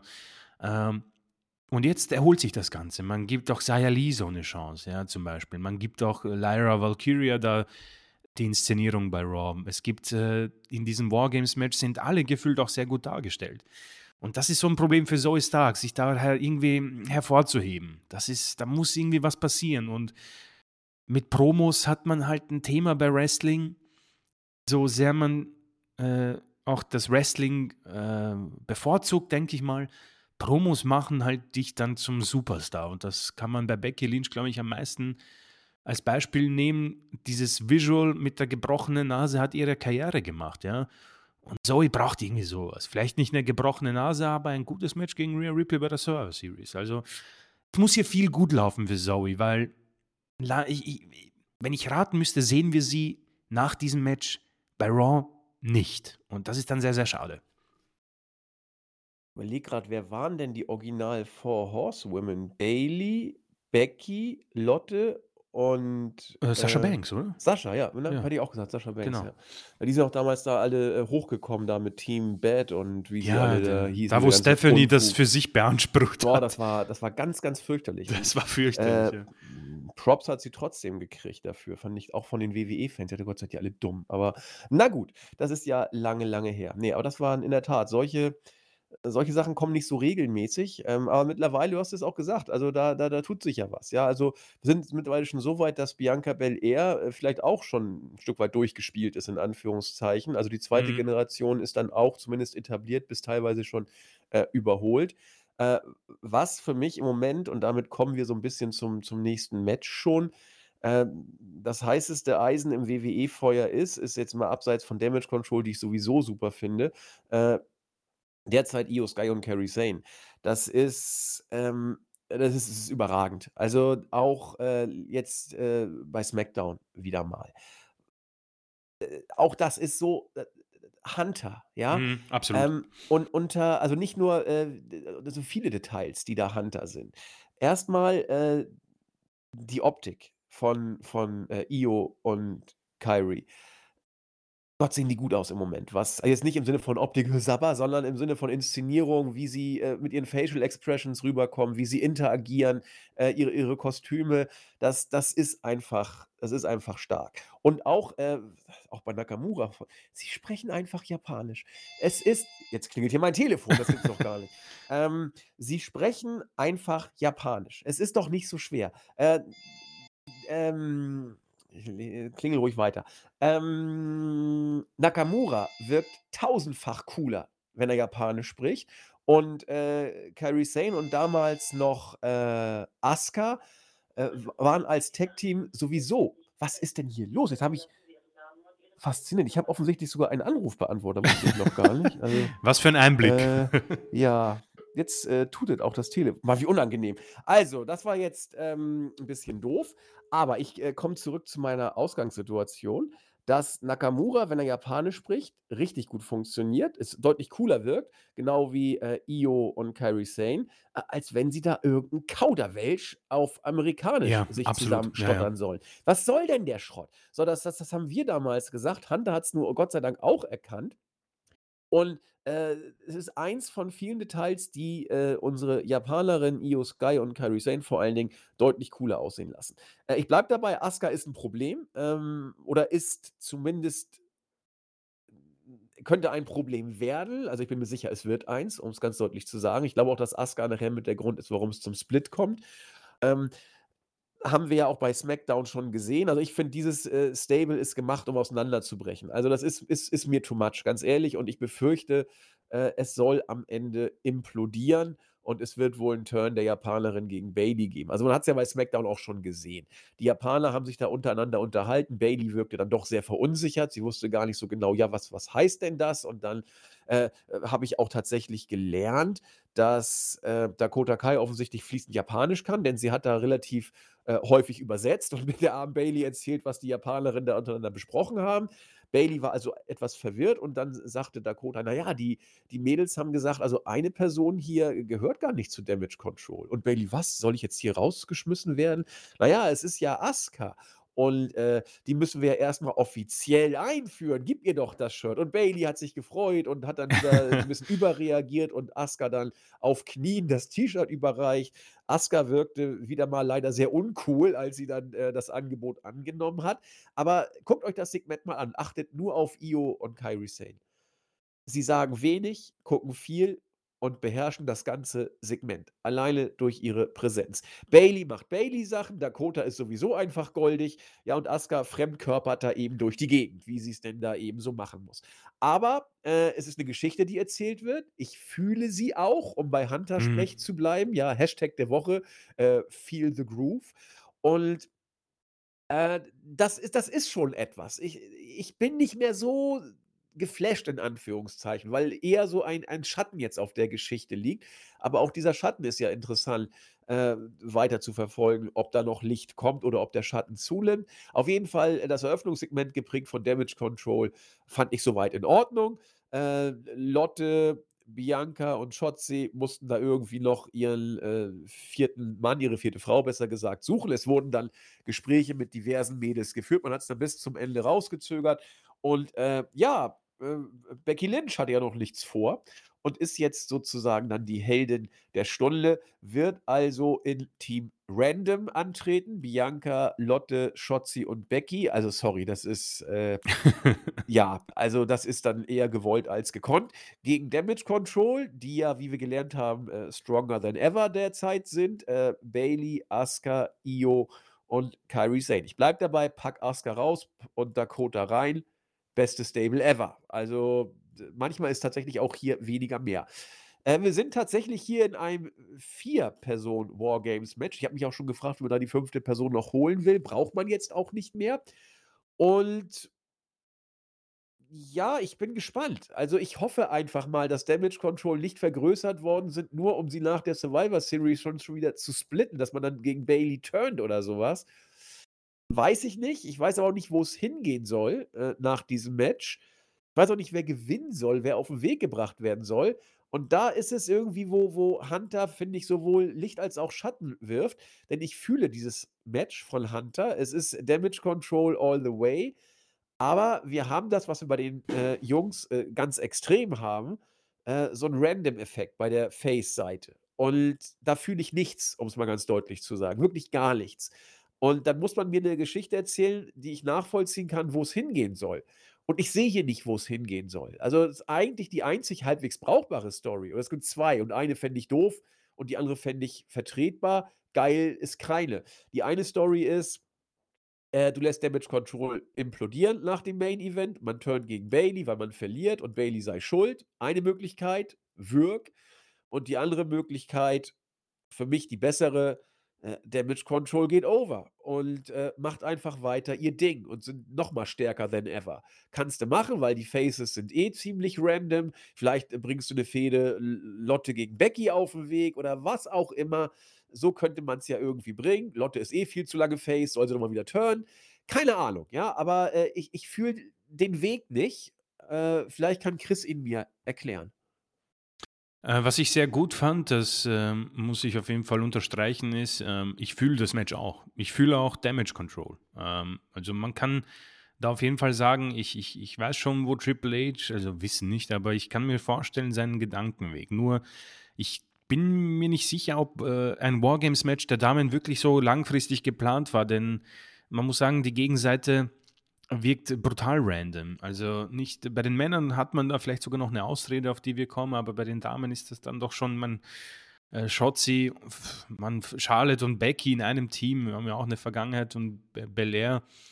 Ähm, ja, äh, man hat einen Gegenpart gebraucht ähm, und wollte anscheinend dieses zweite Wargames-Match haben und das ist dann das Ergebnis, ja.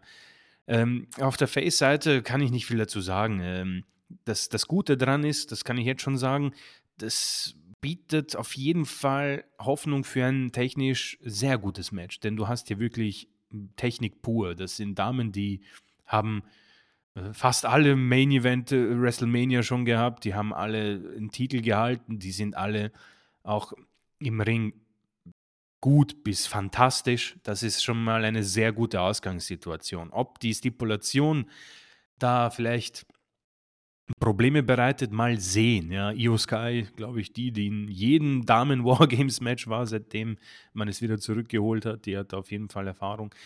Aber natürlich die Geschichte des Matches ist Damage Control und du hast da schon sehr viel angesprochen, wo ich auch ja, zittern werde. Also, wenn ich raten müsste, ähnlich wie bei CM Punk, wo ich nicht glaube, dass er zurückkehrt, glaube ich hier auf jeden Fall an einen Turn, an einem Turn gegen Bailey Dakota ist auch so ein Faktor. Man weiß nicht ganz genau, wie weit sie weg ist von dieser Verletzung, ob das auch gespielt ist und sie dann irgendwie als heimliche Anführerin vielleicht sogar äh, rauskommt. Aber ich denke, Bailey wird hier rausgeworfen. Ob sie dann ein Stable macht mit Dakota und einem neuen dritten Mitglied, das neue Damage Control, und wir dann eben Asuka, Io und Kairi auf der einen Seite haben, so Stable Wars, ja, um dieses schöne Wort von dir wieder aufzugreifen. Weiß ich nicht. Allerdings ähm, würde mich das unglücklich machen, wenn Damage Control komplett zu Bruch geht. Und das wäre für mich tatsächlich Sky, Kyrie und äh, Asuka. Das wäre für mich nicht mehr Damage Control. Nichtsdestotrotz, äh, auch von dir angesprochen, meine Güte, Kyrie ist richtig cool. Also, das habe ich, glaube ich, in der Vorwoche schon angesprochen auch. Äh, dieses, dieses Gimmick ist so fantastisch. Ihr, ihr Ausdruck, die Schminke und das Auftreten. Ich bin so froh, dass sie nicht mehr dieses dämliche Piratengimmick hat, denn da sieht man mal, wie cool das Ganze ist. Auch die japanischen Promos, meine Güte, WWE, zwingen diese Leute nicht äh, in einer ihren, ihnen Fremdsprache Promos zu halten. Es ist einfach, ohne irgendwie respektlos zu sein, es ist, wie es ist. Manches hört sich einfach nicht cool an, sondern einfach auch äh, unangenehm. Ja? Das muss nicht sein. Asuka hat davon so oft auch Schaden getragen. Ja? Das ist einfach so easy, dass du, man braucht das auch nicht zu verstehen. Es klingt einfach fantastisch. Und deswegen erwarte ich hier ein technisch sehr gutes Match. Ich erwarte viel von dem Match, muss ich tatsächlich sagen. Das könnte mein Untergang werden dann bei der Benotung. Werden wir sehen. Äh, aber äh, ich, ich, ich sehe um ehrlich zu sein, keinen guten Ausgang für Damage Control. Also ich kann mir nicht vorstellen, dass sie dieses Match gewinnen und zusammenbleiben, was am Ende auch nicht gut ist, weil Asuka eins zu viel ist, beziehungsweise es ist einfach eine zu viel. Ähm, und auf der anderen Seite droht hier tatsächlich das Ende von einem Stable, das immer sehr, sehr oft schon vor dem Ende stand und sich noch immer gerettet hat. Ähm, aber es ist total komisch, weil ähnlich wie du, und da komme ich zum Ende, ich fühle es. Ich fühle es auf jeden Fall. Und ich habe irgendwie Bock auf ein Stable von den Japanerinnen, weil da so unglaublich viel Potenzial steckt. Aber Bailey und Dakota dürfen nicht übrig bleiben. Bailey, weil sie einfach als Anführerin großartig ist und Dakota, weil ich einfach Angst um sie habe. weil sie alleine, glaube ich, nicht zurechtkommt. Befürchte ich. Ich weiß es nicht. Vielleicht hat Triple H in ihr etwas gesehen, was ich auch sehe. Und sie wird dann tatsächlich die heimliche Anführerin vom neuen Damage Control und Bailey, weiß nicht, kümmert sich dann um andere Dinge. Aber es sind Gefahren in diesem Match, ähm, die die Benotung danach äh, deutlich beeinflussen könnten. Nichtsdestotrotz, ich erwarte viel von dem Match, muss ich sagen, denn in den letzten Pay-per-Views, ich erinnere mich, dass wir viele Multi-Women-Matches äh, vor der Brust hatten, Money in the Bank, wo wir gesagt haben, viel Gefahr, schwierige Stipulation, bla bla bla blub. Ich möchte auch hier auf jeden Fall mal sagen, aufgrund der Personalien, das ist hier die Creme de la Creme, muss man ja sagen, erwarte ich viel und ähm, werde das auch nicht jetzt ähm, verstecken. Ich, ich habe Bock, aber auch Angst.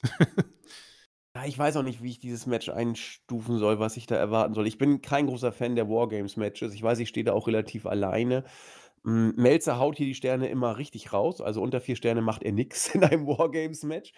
Und man muss es mögen. Ne? Also, das dauert ja ein bisschen, bis das Fahrt aufnimmt. Dann tüdeln sie da ein bisschen rum, zeigen mal den einen, den anderen Spot und am Ende äh, ich, ich, ich, mir graut schon vor der Geste, während sie sich alle dann, wenn alle im Ring sind, nochmal sammeln, ja, ja. Da machen, dann prügeln sie auf. Ich kann es nicht mehr sehen. Aber na gut, das ist, äh, das muss man äh, einplanen und dann wird es wohl auch richtig gut. Aber ich bin bei Raw Games Matches äh, ja immer so ein bisschen zurückhaltend, wie gesagt.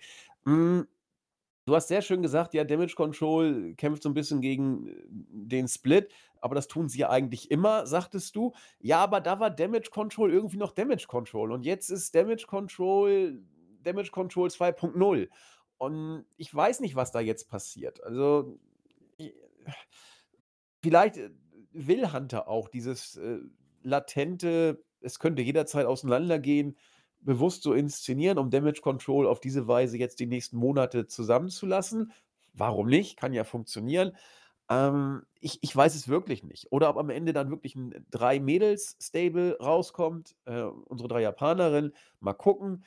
Hm, also ich hätte eigentlich Damage Control am liebsten so gehabt, wie sie waren, nur ohne Asuka. Das wäre, also Ja. quasi äh, Kairi Sane noch dazu, die ist, die ist, die, die ist so gut im Moment.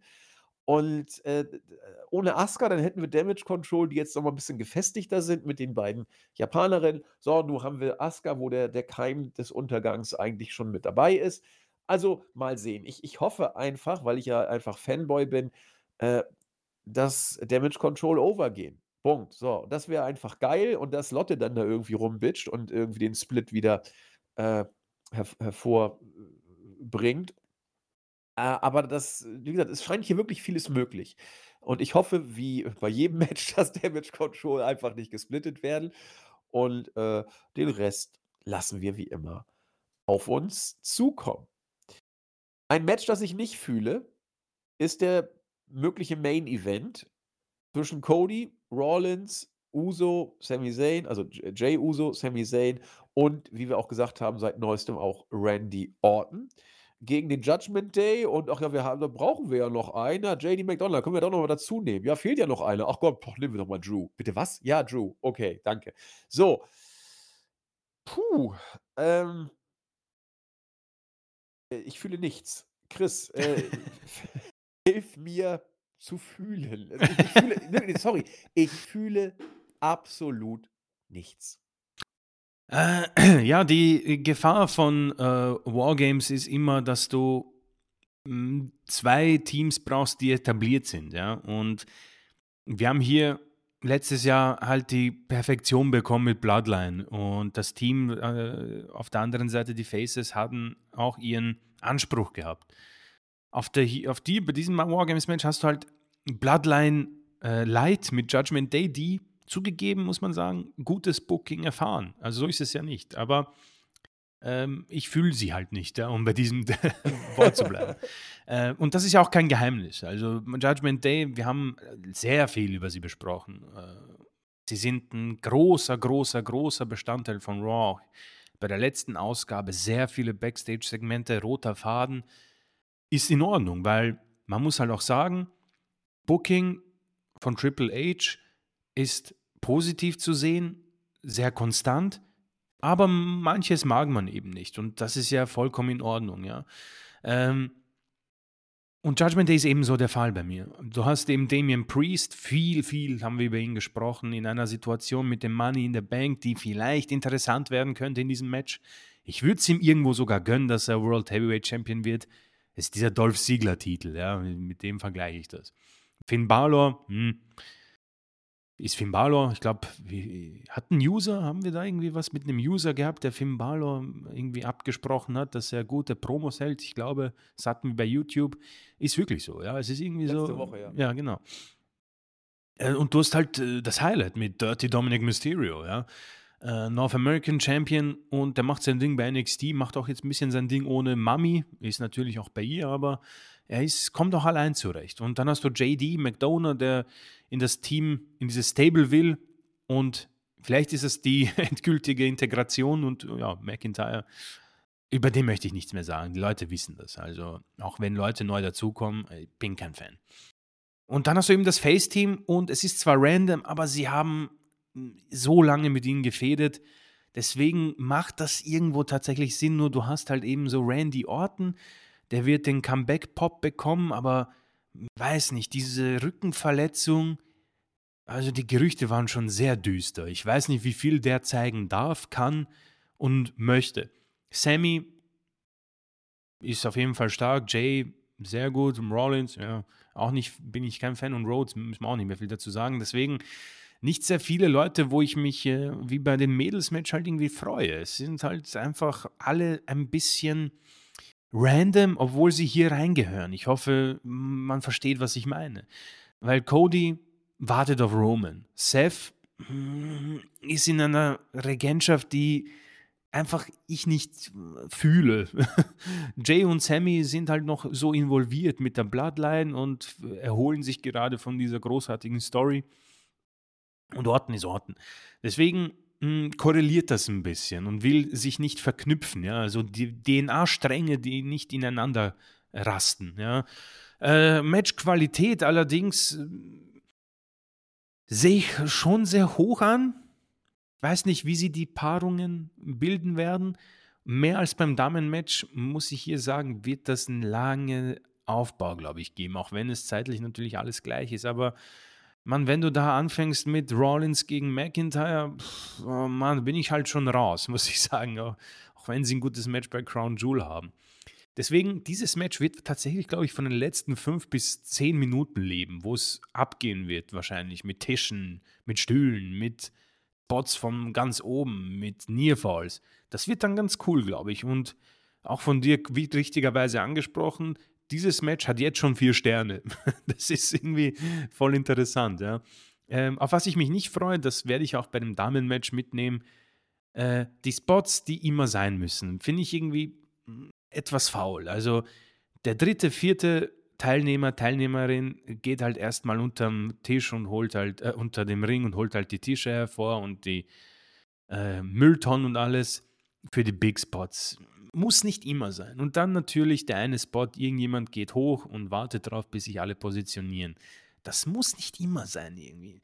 Wahrscheinlich will man es den Leuten vor Ort geben, ist natürlich live wahrscheinlich ihre Sache und ist auch fair enough. Aber ähnlich wie du bin ich kein Fan davon. Ich glaube, dass dieses Match von anderen Dingen leben kann, auf jeden Fall.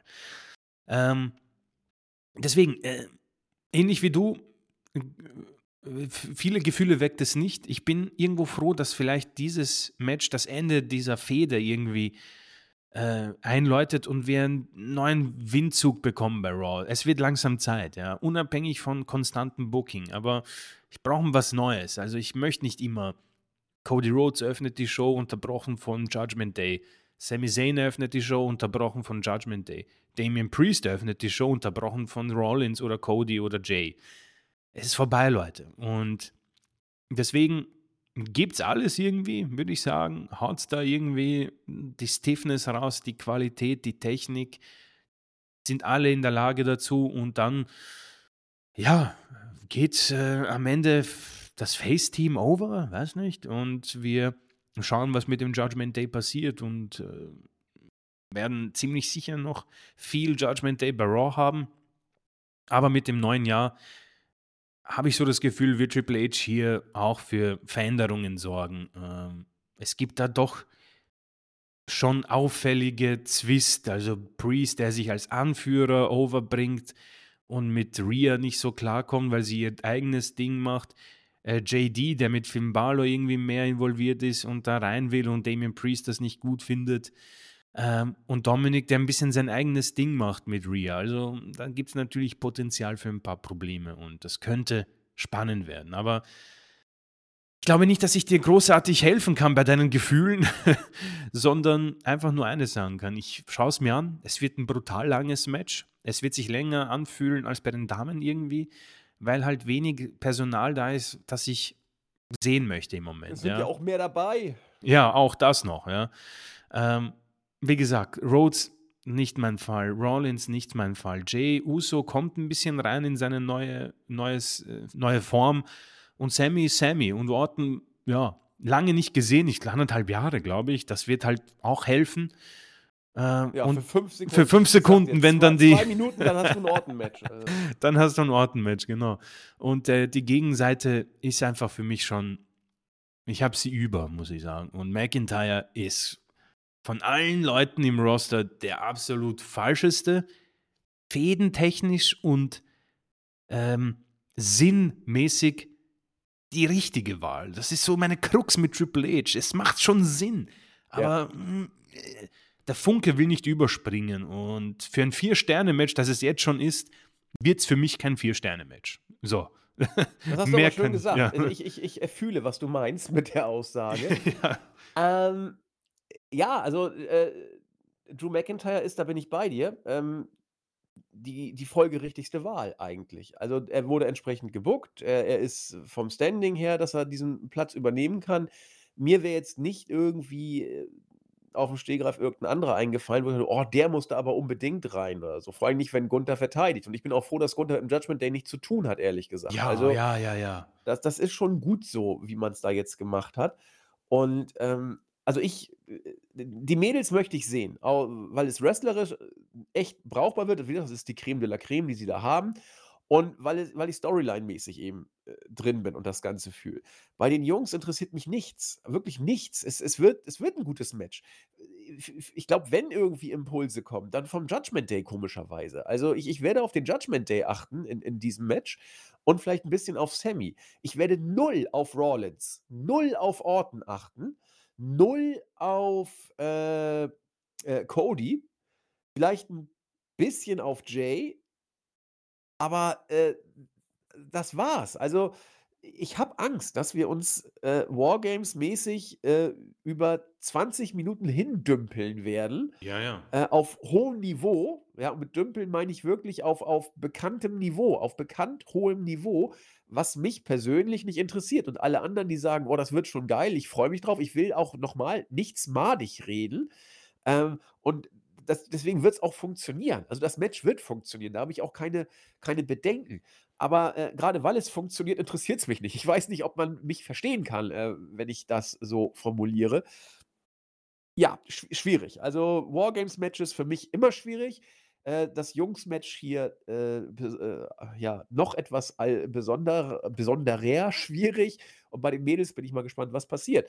Äh, alles in allem 'n Pay-per-View, den man auf sich zukommen lassen kann, finde ich. Ja, ja. Und, der wohl auch nicht abstinken wird, glaube ich tatsächlich. Also, d der wird schon der wird, glaube ich, eher gut als schlecht. Aber wie gesagt, 'ne Prognose, ist nur so viel wert, bis das, äh, Event dann auch stattfindet und dann, äh, schreibt seine eigenen Geschichten. Also, lassen wir uns mal, äh, lieber, äh, etwas, äh, ja, bedeckter, was die Prognosen angeht, äh, und gucken uns die Show einfach mal an und kommen damit auch schon zu den Schlussworten. Da bin ich auf der Startseite heute relativ flott dabei, weil es auf der Startseite nur ein Kommentar gab von unserem User Benny. Äh, der sagte, dass wir eine stabile Folge, äh, gemacht haben und glaubt, dass Randy Orton nächsten Montag bei Raw Drew McIntyre mit einem RKO begrüßt und so die alte Fehde wieder auf äh, wird. So ist es zwar nicht gekommen, aber weit weg war er tatsächlich nicht, denn Randy ist ja jetzt wieder da. Und insofern, äh, gehen Grüße zurück nach Dänemark, äh, für diese, äh, fast perfekte Vorhersage. Also, ob Randy jetzt Drew 'n RKO gegeben hätte oder nicht, wäre aufs Gleiche hinausgelaufen. Ja, er ist jetzt da und deswegen, äh, den prognostischen Punkt bekommt er und ich gehe, äh, auf Chris oder ich gebe an Chris, äh, ab Richtung YouTube. Da haben wir, glaube ich, viele Random-User dabei gehabt, die sonst gar nicht so regelmäßig hören, aber umso mehr sich über kommende Sachen ausgetauscht haben. Ja, tatsächlich bei YouTube, äh, hat man da deutlich mehr Kommentare, ähm, und ich habe das gleich mal anders sortiert, um niemanden, äh, runterfallen zu sehen. Sehr gut. Ähm, und fangen tue ich an mit Mr. Simon. Er bedankt sich für die gute Unterhaltung. Er ist da bei uns, dass Asuka ein Fremdkörper bei Damage Control ist. Wrestlerisch ist die Women's Division echt top, aber Charaktere wie Charlotte, Asuka und Belair sind für mich so verbraucht, dass es mir nicht auffallen würde, wenn sie entlassen worden wären. Ist so. Ähm, die Zuneigung zu Dakota teile ich, die Dame hat etwas Besonderes an sich. Ja, vielen Dank, auf jeden Fall. Ähm, äh, gut zusammengefasst eigentlich. Ähm, äh, Ja. Charlotte, Asuka und Belair, äh, o- ich nehme Charlotte ein bisschen raus, aber Asuka und Belair sind tatsächlich irgendwie durchgespielt. Ja? Ja. Äh, YJZJ9FN. Ach ja, es gäbe so viele Möglichkeiten, die Elimination Matches zu bringen. Als Art Turnier mit Finale am Ende der Survivor Series wäre der Hammer, aber da lässt man hier die Tradition fallen. Äh, Ich bin mir nicht sicher, war das so früher? Oder? Wir hatten das, glaube ich, einmal, äh, 1990 oder so. Und das fand ich Okay. auch mal 'ne geile Series tatsächlich. Äh, die die praise ich immer wieder. Da waren im Finale Hulk Hogan und, äh, der Ultimate Warrior und ich glaube Ted DiBiase ne, nicht Ted DiBiase, ähm, auf der Face-Seite, ich glaube Tito war noch bei den Faces und die haben gegen irgendwie, äh, 1,5 Heel-Teams natürlich gewonnen. Äh, die Survivor, haltet euch fest, Hulk Hogan und der Ultimate Warrior. Überraschung, Überraschung.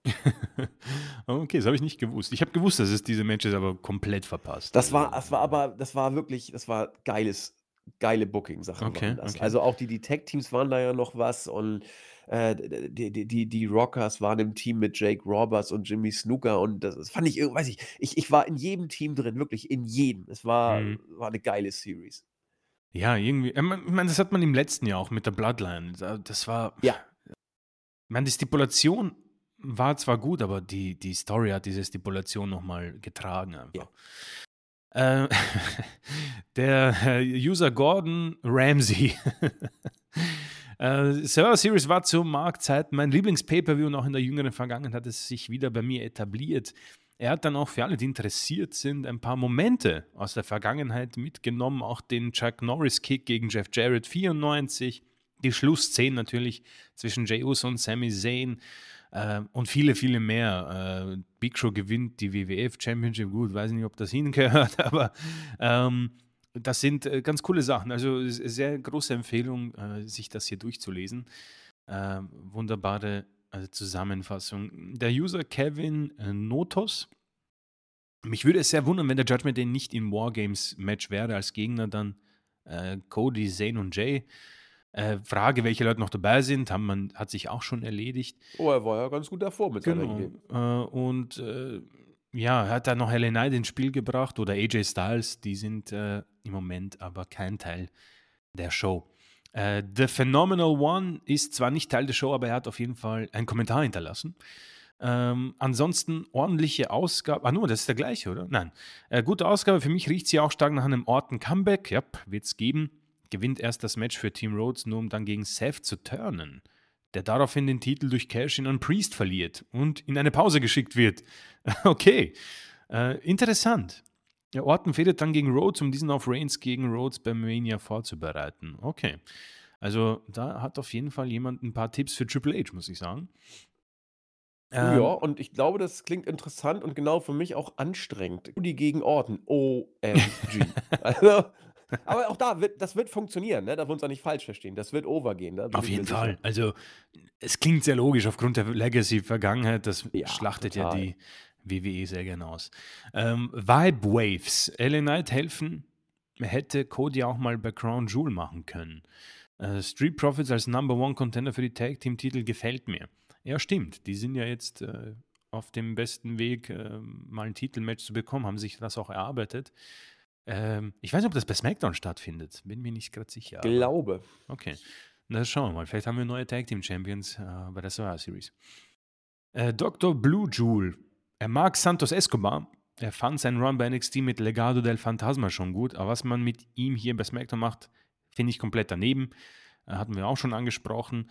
Ähm, nicht die beste Promo auf jeden Fall. Aber seine NXT-Run-Zeiten als Field war sehr, sehr gut. Brauchen ein super Tag-Team. Oh ja, die beiden äh, sind halt leider irgendwie bei äh, Latino World Order äh, nicht die erste Wahl. Äh, José Jack Mourinho, hm, das sieht für mich aus, als würde Codium LA Knight als fünftes Mitglied bei Wargames werben. hat sich nicht so entwickelt. Knight bei der Survivor Series gegen Sikor. Äh, von den Bookern kann das auch ein gutes Ablenkungsmanöver dafür sein, um den Überraschungsmoment für einen anderen Kandidaten zu erhöhen. Er hat sich auch erledigt. das ist am Ende Randy Orton und nicht CM Punk ähm, FCZ-Fan. Hallo, ihr tollen Menschen. Mal eine andere Frage. Ronda Rousey. Habe heute UFC-Matches angeschaut. Wow, einfach großartig. Aber auch macht sie mittlerweile Indie-Wrestling. Stimmt, random. Also hat sie Bock auf das. Also, was ist bei WWE passiert? Was ist schiefgelaufen? Diese Frau ist absolut top und hat auch Lust zu wresteln. Gute Denkt, Frage. Ja. Äh, was passiert ist, keine Ahnung. Ähm, sie hat bei mir bei WWE irgendwie die Lust verloren, kommt mir vor. Und ähm, offenbar war sie als Charakter wohl auch nicht, oder war es auffällig und das hat wohl der WWE auch nicht so gut gefallen. Alles Gerüchte und nie wirklich bestätigt, aber man hat irgendwie bei diesem zweiten Run seit Tag 1 Lustlosigkeit bei ihr. Zumindest habe ich das so empfunden, ja.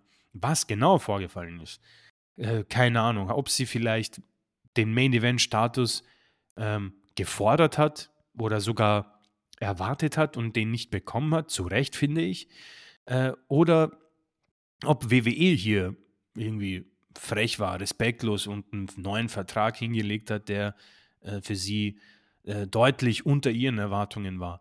Keine Ahnung, für mich war aber eindeutig ähm, nicht die Ronda Rousey zu sehen, die, finde ich, mit der UFC-Ronda tatsächlich nicht weiter weg war. Ich meine, ich habe die UFC-Matches von Ronda auch gesehen.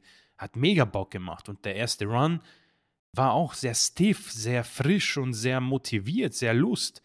Beim zweiten Run habe ich das alles vermisst. Und die, äh, das Ende dieser Partnerschaft war dann für mich die logische Konsequenz. Aber wie gesagt, was schiefgelaufen ist, keine Ahnung. Also, was mir dazu noch ich habe da auch drüber nachgedacht, ich fand die Frage auch sehr gut, hm, noch aufgefallen ist also, du hast gesagt, Ronda wirkte lustlos. Ich habe so ein bisschen das Gefühl gehabt, äh, alle wirkten lustlos, vor allen Dingen auch die Fans. Ronda Mhm. hat von Tag 1 des, äh, Comeback-Runs eigentlich kaum mehr jemanden gejuckt. Und ich glaube, dass das ein extremer Faktor ist. Ähm, wenn die Zuschauerreaktionen da sind, dann nimmt sowas eine Eigendynamik an. Und wenn sie fehlen, da sieht auch das geilste Match irgendwie langweilig aus. Und ein Durchschnittsmatch, wenn die Zuschauerreaktionen sind, wird gleich um zwei Sterne besser.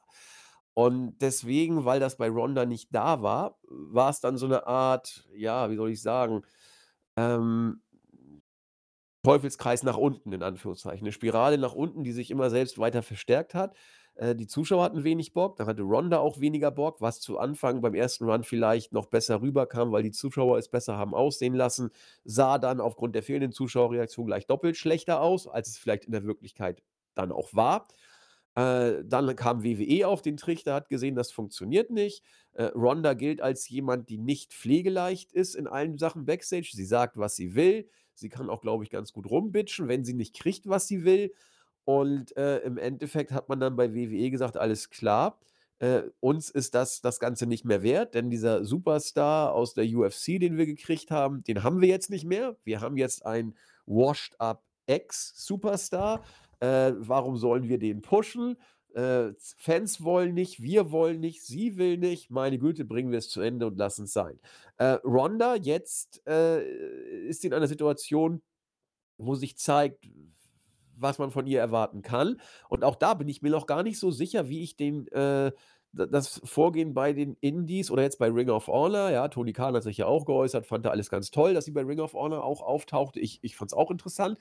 Äh, aber man wird es auch äh, sehen müssen, wa warum macht sie es? Äh, hat sie kein Geld und muss sie es machen? Oder hat sie Geld und will es aus Liebe machen? Äh, liebt sie den Sport? Will sie überhaupt Sport machen? Da, das wissen wir alles noch nicht so genau. Und ich weiß jetzt nicht, in welche Richtung es bei Ronda geht. Äh, ob das jetzt der Ausverkauf ist, von oben nach unten, immer weiter eine Etage runter. Denn Tony Khan hat ja nur auch nicht gesagt, geil, geil, wir wollen Ronda. Er hat gesagt, ja, interessant, wir gucken mal weiter. Also, Wissen wir noch nicht. Wir bräuchten da noch viel mehr Fakten. Wie sieht's, äh, bei Ronda aus? Will sie das alles? Hat sie das Geld schon durch? Will sie noch mehr Geld? Braucht sie nie wieder Geld? Das sind alles Fakten, die wir nicht kennen. Die werden wir auch in absehbarer Zeit, glaube ich, nicht, äh, evaluieren können. Und, äh, erst wenn man das weiß, kann man, glaube ich, sich ein Urteil darüber im Ansatz erlauben, was die Gründe sein könnten. Äh, deswegen, ich finde es ehrlich gesagt, ich kann es auch gar nicht einschätzen, ob ich es gut finde oder nicht, dass sie bei den Indies tingelt. In, im Zweifel finde ich es eher gut, tatsächlich, weil sie eben Mhm. zeigt, äh, hier, äh, I, I'm not in it for the money, I'm in it for the, for the game oder irgend so ein Schrott. Äh, so, aber wenn, wenn, wenn sie das jetzt gerade macht, weil sie irgendwie noch jeden Groschen mitnehmen muss, was ich mir nicht vorstellen kann, die wird bei UFC ja verdammt gut verdient haben und der WWE-Vertrag wird auch der schlechteste nicht gewesen sein. Äh, dann wäre es halt aber doof, wenn sie das Geld jetzt bräuchte und deswegen alles mitnimmt, was geht und dann irgendwie, was ich, pro Show 2.000 nimmt und so die Cents zusammenkratzt, so nach dem Motto. Glaube ich nicht, deswegen Tendenz wohl eher positiv für die Liebe zum Sport, aber es ist, äh, es es ist ohne eine feste Basis, diese Aussage. Deswegen mal abwarten, was die Zukunft bringt.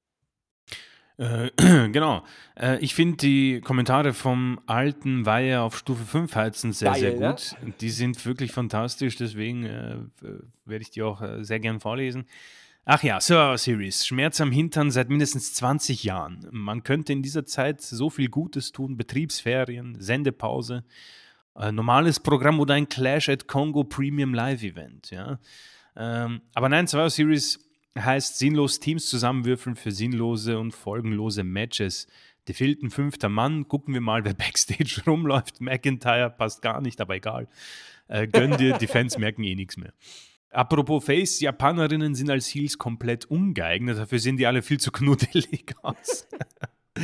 Bailey und Dakota sind auch nicht wirklich hilfreich, wenn ich Damage Control blöd finden soll. Ja, Das ist der vollkommen. Satz des Jahres, ja. Es ist so, so richtig, es ist so true.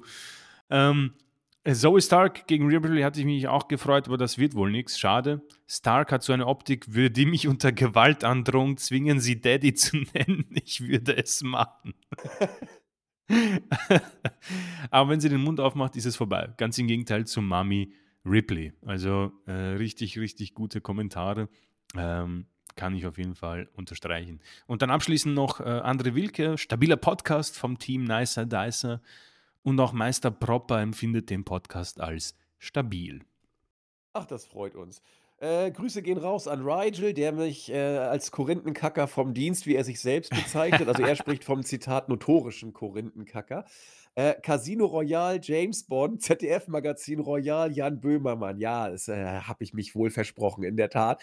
Äh, aber womöglich wird Böhmermann ja der nächste James Bond und ich habe nur vorgegriffen. Ja, weiß man's, lasst euch, äh, überraschen, wenn man sich so das, äh, Outfit von Böhmermann in den letzten Jahren Ja, doch. anguckt. Der Anzug sitzt und, äh, mal sehen, was passiert. Ähm, DDP81 sagt: „Richtige Entscheidung, Will Ospreay ist All Elite.“ Äh, ich glaube tatsächlich wohl Mhm. auch, äh, zum jetzigen Zeitpunkt. Äh, ich glaube tatsächlich, dass das Zeitfenster mittlerweile auf ist, aber es ist noch lange, lange nicht geschlossen. Und, äh, es fühlt sich einfach im Moment AEW fühlt sich richtig an. Ja, also muss muss man sagen. Auch als ich ihn dann gesehen habe bei Full Gear, promomäßig und so. Lass ihn mal erst mal bei AEW. Das ist, glaube ich, für alle Beteiligten nicht verkehrt. Sean das Schaf sagt, äh: „Stabile Ausgabe, Jungs, danke.“ Freut sich nächste Woche auf, äh, uns und, äh, schickt uns viel Liebe. Wir haben viel Liebe zurückgeschickt. Ja, das waren die Grüße, die wir rausgehauen haben. Damit haben wir auch mal wieder 90 Minuten ohne Probleme vollgekriegt. Und, äh, ja, damit würde ich sagen, machen wir 'n Deckel drauf und Chris bekommt, äh, noch einmal das Wort. Äh, vielen Dank. Ja, ich werde es dieses Mal kurz halten. Ich, äh, wünsche euch viel Spaß bei der Survivor Series und wir werden dann ich bin sehr gespannt auf die Show. Also, bietet natürlich immer noch Potenzial für große Dinge, ähm, und interessante Matches. Die Card haben wir jetzt durchgesprochen und, ähm, ja, ich ich ich werde mir das ansehen und, äh, freue mich auch auf die Diskussion mit dir dann am nächste Woche einfach, ähm, um zu sehen, was da Triple H da, äh, ja, voll vollbringen wird im Booking mäßig und, äh, ja, der letzte Pay-per-View des Jahres stand jetzt und dann geht's ja schon Richtung Road to WrestleMania. Die Geschichte von Cody wird gefinished oder auch nicht. Wir werden sehen. Wir werden sehen. Und wir werden auch sehen, was die Survivor Series bringt, wie Chris schon gesagt hat. Wir müssen mal wieder schauen, wie wir's, äh, aufarbeiten, ob wir es in einem Wochenrückblick machen oder noch einen, äh, spontanen Podcast am Sonntag. Ich habe wirklich gar keine Ahnung, äh, Chris auch nicht. Also, im Zweifel sch schreibt einer dem anderen 'ne SMS oder 'ne WhatsApp, falls sich zeitliche Kapazitäten ergeben sollten. Die werden dann gecheckt und dann nehmen wir vielleicht am Sonntag auf. Äh, nagelt uns aber nicht drauf fest. Im Zweifel machen wir's eher im Wochenrückblick. Aber wir müssen mal gucken. Die Series ist ja immer immer etwas, wo man Überraschungen auf sich zukommen lassen kann. Insofern kündigen wir überhaupt nichts an. Wir wissen selbst noch nicht genau. Irgendwas wird's geben und sei es beim nächsten Wochenrückblick. In diesem Sinne würde ich sagen, äh, können wir uns vertagen und auch vertragen und wollen nicht verzagen. Das wollte ich zum Schluss noch sagen. In diesem Sinne, das ist mir grade so rau ich bin auch Freestyler Hm, irgendwie, das ja? war jetzt genial, bitte. werden. Ja, ja, genau. Also, wir freuen uns auf euch. Bleibt frisch und munter. Äh, äh, äh, äh, ja, bis bald. Tschüss. Tschüss.